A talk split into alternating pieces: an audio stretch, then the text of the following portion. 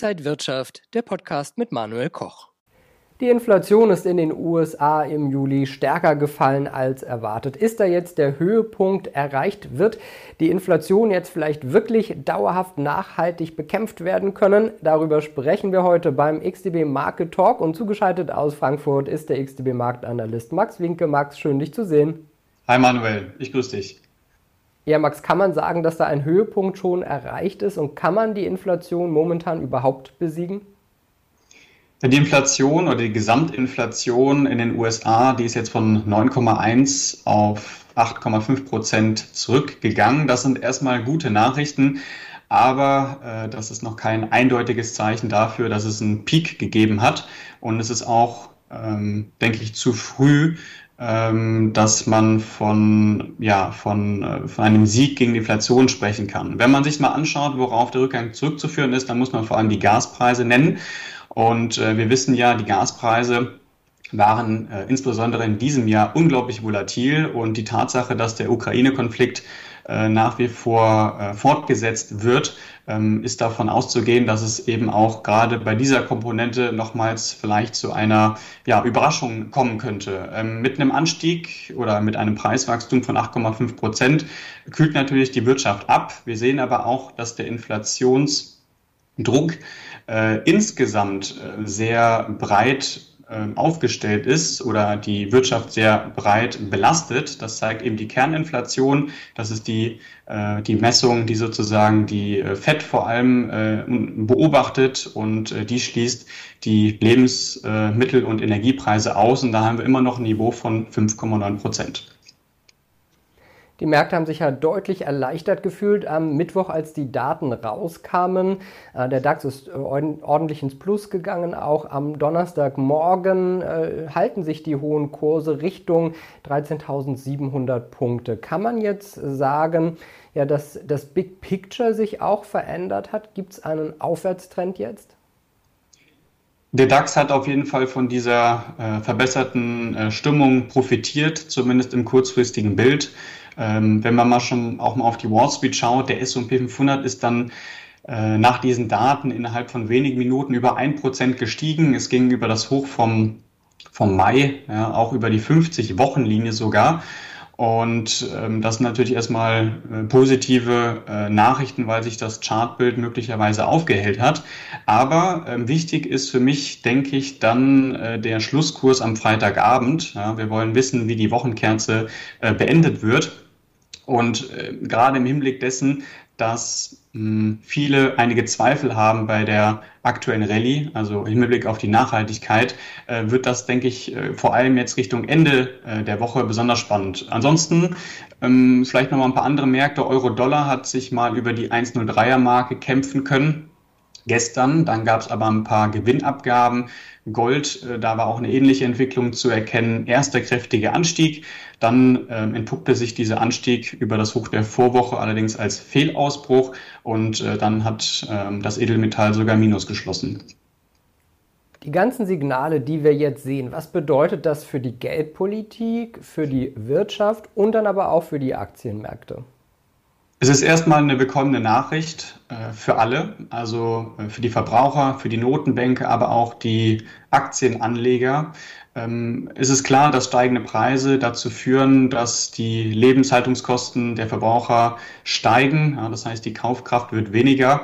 Es äh, gibt aber ähm, auch ein paar, ich sag mal, Faktoren, die dafür sprechen, dass jetzt die Inflation vielleicht auf hohem Niveau bleiben könnte oder auf erhöhtem Niveau. Also wir haben zum Beispiel sehr hohe Wohnkosten und wir haben auch eine äh, recht rasante Lohndynamik. Ähm, aber jetzt nochmal zu diesem Bericht, ähm, den wir gestern erhalten haben. Da wurde ein bisschen Druck mal rausgenommen, ja, auch auf die FED. Es geht jetzt äh, sogar so weit, dass die Märkte erwarten, dass im September die Zinsen nur um 50 Basispunkte angehoben werden, statt vorher noch 75.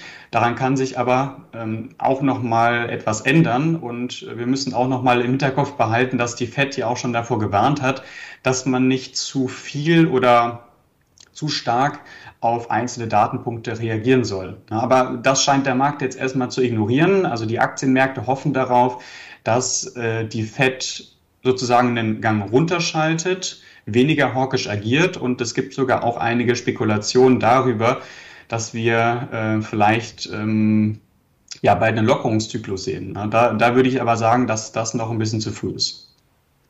Jetzt haben wir so viele Einordnungen gehört. Was können denn Anleger aus dieser ganzen Gemengelage machen? Wie sollte man sich jetzt vielleicht positionieren? Also der Bericht zur Inflation, äh, der ist natürlich erstmal ein Schritt in die richtige Richtung. Es gibt aber noch ganz schön viele Hürden, äh, die man jetzt überwinden muss, äh, damit man sozusagen die Inflation stabilisiert. Und es ist, denke ich, auch sehr unwahrscheinlich, dass die FED jetzt schon aufhört, die Inflation zu bekämpfen. Ähm, wichtig ist, dass die Inflationserwartungen zurückgehen, vor allem mittelfristig, und dass auch die nächsten Berichte also für die nächsten Monate, ähm, eine Entspannung zeigen. Ähm, ich glaube, dass momentan das äh, technische Bild nicht mit der Makrolage übereinstimmt. Und zwar, ähm, ich glaube, dass da äh, kurzfristig zu viel Optimismus eingepreist ist. Ich glaube, dass die Märkte nochmals ähm, gewisse äh, Abgaben sehen werden, also dass es nochmal nach unten gehen könnte. Ähm, ob dann aber dabei nochmal ein Neujahrestief äh, Jahrestiefs erreicht werden.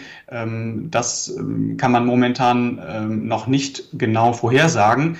Ähm, wichtig für mich als nächstes Signal ja, im Hinblick auf Trendumkehr oder eben nochmal eine neue Verkaufswelle wird dann der Wochenschlusskurs sein. Also Freitagabend, ähm, das wird dann, denke ich, ähm, spannend werden.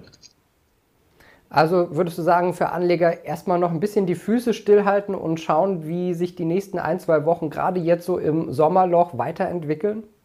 Also von der makroökonomischen Perspektive würde ich sagen, dass man nochmals mit mehr Verkaufsdruck rechnen muss. Ob wir dabei aber die Jahrestiefs nochmal unterschreiten, das äh, wird sich dann mit der Zeit äh, zeigen. Ähm, Fakt ist natürlich, während der Sommerphase ist es eben üblich, dass es stärkere Schwankungen gibt, nach oben oder nach unten.